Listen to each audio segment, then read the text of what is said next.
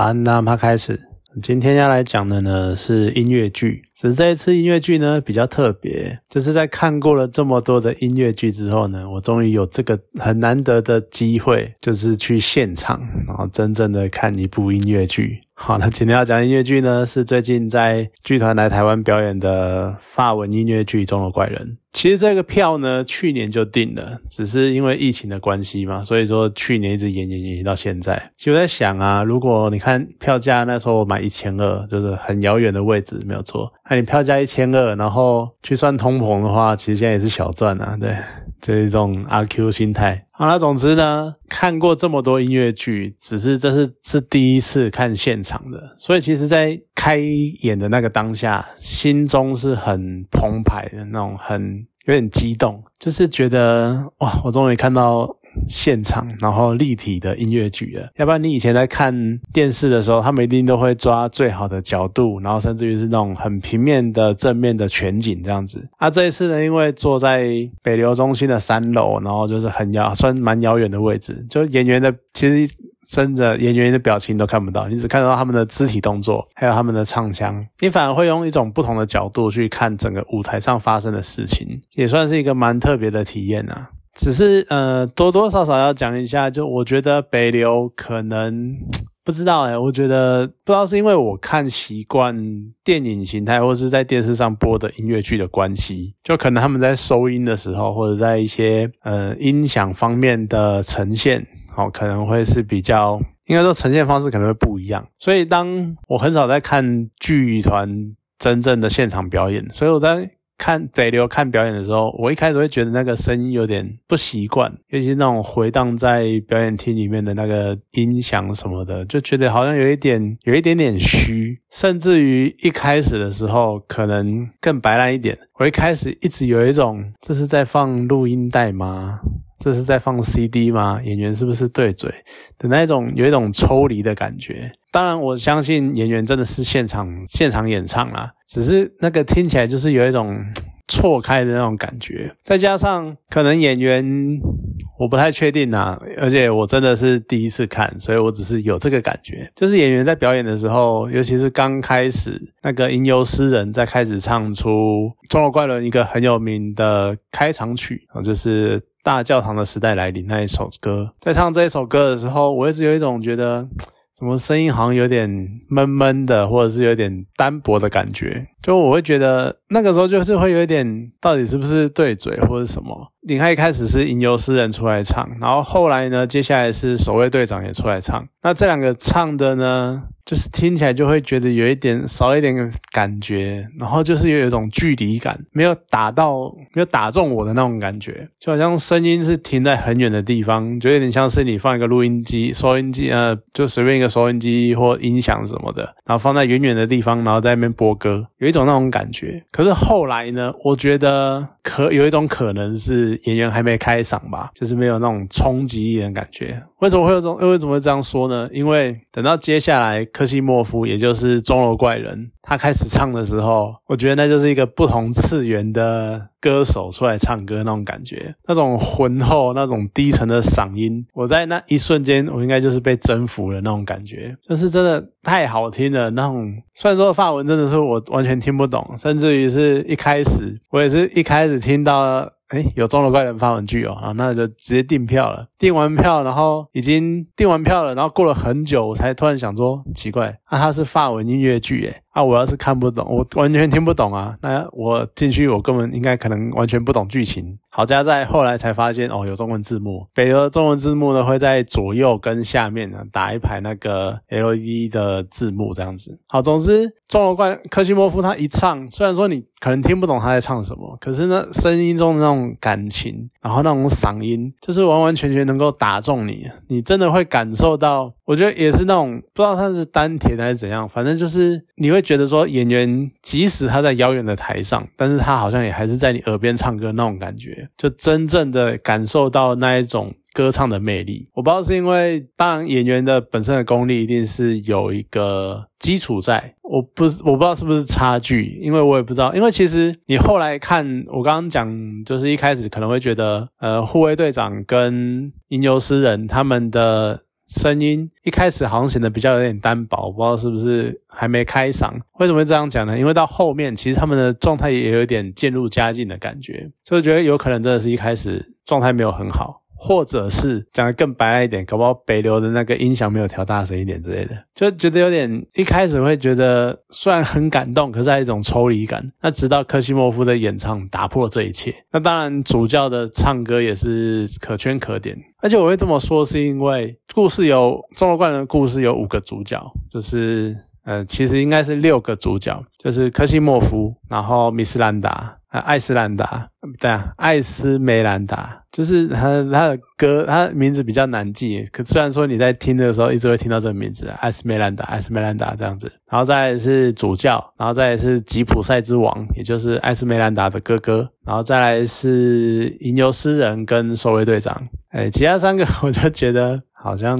因为对我来说不是很重要的主角，就我会记得名字，真的只有就是钟楼怪人跟女主角这样子。那这六个人是主唱，可是他们一开始的表现，我都觉得有一点点的弱，或者是没有那么惊艳的那种感觉，可能真的一开始状况不太好吧。那总之前面就是这个样子。那他们当然后面整个起来之后，歌唱这一部分绝对没有话说。大家都是非常的强悍。那你看音乐剧的时候啊。其实有趣的在于说，呃，它有《中国怪人》，它有原声带，然后它就是从头到尾，从第一集，呃，第一首曲子，然后一路唱到最后，然后每一首歌的表，每一首歌都收录起来。所以我当然也是听过原声带，但是你听原声带的时候呢，你只能听他们的那个感觉，然后听大概的样子，然后大概是什么样子。那一来我听不懂歌词，二来是你就只能听歌去想象那个画面。但是你看舞台剧的时候，你就可以真正的感受到他们现场的样子是。怎样？然后他们演员的编排，甚至于还有舞群的互动这样子，而且我觉得很厉害的是，当然唱就是那群主唱在唱，可是后面的舞群呢，他们也是使尽浑身解数。像他们后面的布景，布景的最后面是那个巴黎圣母院的外墙的那个样子，然后他们就是用攀岩的形式，所以说就好像呈现出演员在上面爬上爬下，就好像科西莫夫钟楼怪人在墙外爬上爬下的样子，或者是那个吉普赛。人在地上滚啊翻啊的时候的那个舞蹈的连连续，然后再加上他们那些跟栅栏，然后还有跟木箱，然后这种搭配，甚至于有一幕我觉得很厉害的是，科西莫夫在。敲钟的那一个片，在唱敲钟的那一个片段，那三个演员就呃三个舞群，就是拿根钢丝掉下来的钟，然后在上面跳舞，然后在上面摇摇摇，我觉得那真是超厉害，那个肌力啊跟那个平衡感都超好的。好，那这就是整出剧的那个感觉，所以我觉得其实是相当值回票价的演出，因为他们很多你看表现啊，然后唱歌啊，各式各样的方面，就是你听 CD 的时候，你可能还能还不太能够感受得出来，但是你听现场，就是有一种魔力。就是一种比较不起来，完全没有办法比拟的那种现场的真实感那种样子。那回到《钟楼怪人》这部剧，其实哦，我不确定有多少人看过。就曾经迪士尼呢出过一是一部《钟楼怪人》的动画版，这其实是我第一次接触到《钟楼怪人》这件事，呃，这一个故事。那它当然是比较儿童向的。因为拍给可能比较拍给小朋友看的，然后或者是比较合家观赏型的，很多人其实对动画版有很多不满，因为它修改了结局，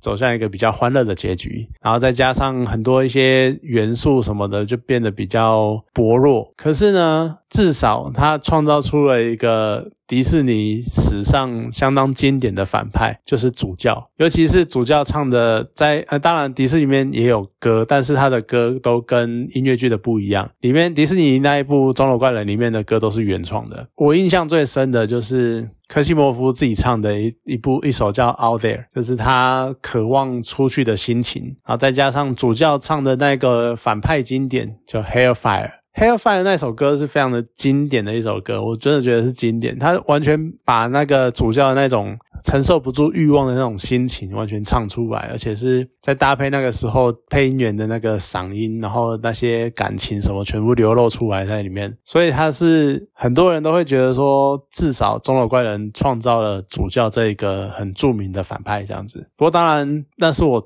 最小对钟楼怪人最最一开始有的印象，所以我一开始有印象的，其实真的就只有钟楼怪人科西莫夫跟主教，然后还有女主角艾斯梅达。那直到这一次看了之后呢，才发才知道哦，原来主角群是六个人。虽然说我一开始也不好去分辨诗人跟吉普赛之王跟守卫队长之间的差距，尤其是吉普赛之王跟。守卫队长，因为是剧舞台剧的关系，你不太能够很明显的看出一服装的差距，所以有时候你一开始你会有一点点迷惑，到底现在演到哪里，到底谁是谁？可是慢慢的你去感受歌词，然后看着歌词的描述的情境，然后再听到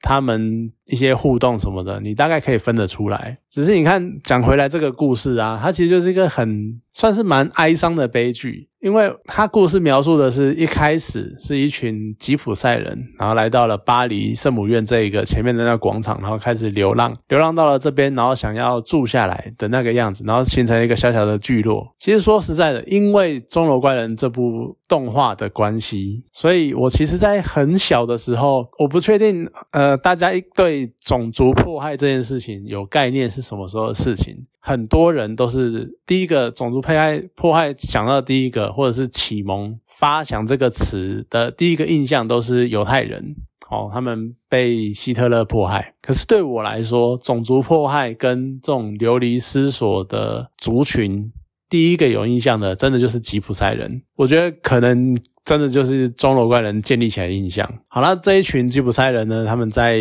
这个地方，然后其中有一个特别正的正妹，就是艾斯梅达。然后他在广场上跳舞的时候，同时吸引了四个人，好，分别是吟游诗人、守卫队长。然后主教还有科西莫夫，那当然，我觉得这四个男人里面，我觉得吟游诗人其实真的就比较像旁白，他没有什么很特别的剧情的感觉，甚至于他跟艾斯梅达结为夫妻的理由也很瞎，就只是诗人没有地方去，想要找个。落脚的地方就这样而已。那守卫队长呢，就是一个，我觉得其实就是渣男，因为他劈腿，而且虽然他长得帅，然后长得很阳光，哦，就像他们讲，就像以太阳神菲比斯为名这样子。可是，然后米斯兰达也喜欢他，梅斯梅兰达也喜欢他。可是你就觉得他就是个渣男嘛，然后就是一个很普通，你在所有类似的爱情故事都看得到的一个渣男，就劈腿啊，然后有原配啦，然后还要最后最后还要什么呃，就是。挽回啊，然后在那边纠结干嘛的？所以你就是觉得这个角色感觉上是必要的，没有错。但是你又少了那种很独特的感觉，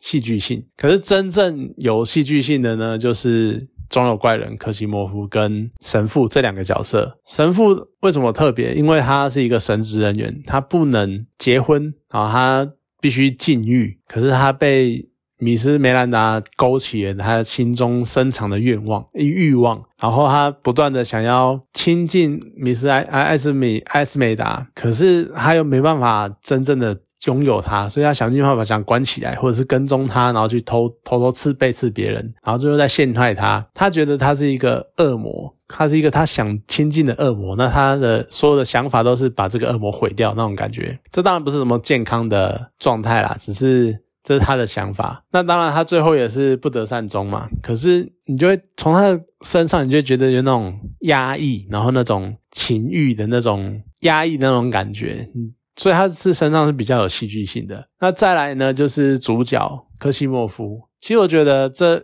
也是一个很特别的，就至少在我印象中，第一印象。第一个念头跳出来，主角是丑的、丑烂、丑丑男的人的的电影的作品真的很少。那钟楼怪可能是第一个。然后你看一个这么，其他算是心地蛮善良的，可是他就是一个畸形，然后从小被从小到大，甚至于到现在都还是被当做一个嘲笑的对象。但是他喜欢艾斯梅兰达，可是艾斯梅兰达只把他当好朋友，尤其是在艾那个他们两个在互诉衷情，然后在唱歌的时候，我看着科西莫夫唱那些，我都觉得哦，快哭出来了。就他从头到尾都在被发好人卡，然后艾斯梅兰达从头到尾都把他当最好的朋友，而歌词唱出这句话。的时候，你就会觉得一种莫名的哀伤、莫名的心酸那种感觉。可是他就是从一而终的，深深的爱着艾斯梅兰达。他应该算是最专情的一个。那他也是奋不顾身的去帮助艾斯梅兰达。然后最后，虽然最后是走向一个悲剧，就是大家几乎都死光了，然后科西莫夫还是紧紧的去抱住艾斯梅兰达的尸体，然后两个人一起在墓穴中终老这样子，然后全剧终你就可以感受到。科西莫夫的那一种至死不渝的爱的那种感觉，可是这真的是最讽刺的，就是艾斯梅达还是只把他当朋友，你就觉得，哎，就是真的只能。大叹三声气，然后就就这个样子。其实《钟楼怪人》是一个，虽然它只它是一个爱情以爱情故事为主的音乐剧，不过它里边牵涉的那种情感的交纠葛啊，然后我们对它对于流浪者的描述跟受到的歧视，然后还有神职人员他们的欲望的处理，然后跟扭曲的心态。然后再加上我们对一般人对于畸形的他们的歧视跟他们尊严的践踏，其实它是牵涉到很多很多层面的故事，所以我觉得他觉得之所以能够成为经典，这些元素也是不可缺的一个部分。总之呢，这是一次我觉得很棒的体验，就你第一次看到音乐剧，而且终于更进一步的去了解这一个经典名著它的包含的内涵，还有。听到这么棒的声音，尤其是哦，我真的觉得科西莫夫他那个唱腔跟那个声音，我真的是回来马上原声带再重听三遍这样子，就是那种非常的有魅力，然后非常的沉稳。虽然说还是会有点呃，跟听音乐原声带是会有差异啊，可是你听的你就是可以感受到，尤其是我刚刚讲了嘛，舞台非常的远，所以我看不到表情，所以演员呢。我觉得也是舞台的表演形式一个很特别的地方，就是演员他们很多时候你看不到他们的表情，所以他们只能用肢体动作跟声音来传达这个角色的心理跟这个角色的性格。所以某种程度上，在这种方面，它会让他们的这种表现会更强烈。有的时候，这个强烈到。嗯，你有时候你可能看电视剧或者是看音乐剧，去特写某些演员的表现的时候，你会觉得说好像有点夸张，有点太太过了。可是当你真的放到进到剧场，然后看着舞台上面的表演的时候，你会觉得其实这刚好，甚至于会很深刻的能够了解到，这才是这，因为这是他们为什么这样表演的原因。所以我觉得这真的是一个很不错的体验。然后一开始，其实我本来今一开始想讲讲说，这是我人生中第一次现场看的音乐剧。可是我后来想一想，好像不太对，因为我小时候看过歌仔戏。而其实严格来说呢，歌仔戏它就是台语的音乐剧啊，它也是用唱的方式讲台词。然后也是把所有的剧情编成歌，所以其实我觉得我人生中第一个音乐剧应该是歌仔戏才对。那这是一个蛮，只是。小时候可能我们很自然而然的，因为某些因素的关系，我们就会把歌仔戏跟音乐剧分开，甚至于对某些人来说，可能还会觉得说音乐剧就是比较高尚，比较能登大雅之堂，然后歌仔戏就是比较路边，然后杂耍那种形式。可其实严格来说，他们的表演形式是一样的，甚至于是剧种来说，搞不好是一样的。其实这也是这是题外话啦，只是我觉得想到这一层，感觉还蛮有趣的。好，总之这是一个很经典的作品，可能不一定有，还不一定有能那么多机会去看到现场的《钟楼怪人》音乐剧。呃，可以去考虑看一下动画版的，虽然说它魔改了很多事情，不过关于这些族群之间的冲突，它还是有点到为止。然后，如果你钟楼馆呃动画版的看不习惯，音乐剧的可能又没有那么多机会，那你可以去考虑看那个。小说就是雨果大文豪雨果写的《钟楼怪人》的小说版，不过嗯，刻起来就蛮硬的。我是还没有看过《钟楼怪人》的小说版啊，但是我看过那个《悲惨世界》的小说版，就真的是蛮硬的，还有一些蛮跳痛的剧情描述什么的，所以可能真的要很喜欢看小说或是看书的人，真的看得下去的，然后去看《钟楼怪人》的小说，才能够比较完整的吸收那一个。故事，而且好像其实故小说还是有简化的样子，那就等之后有机会真的去看完小说再分享给大家。好了，那今天这部音乐剧呢，我真的很喜欢，那就介绍到这边，好，谢谢大家。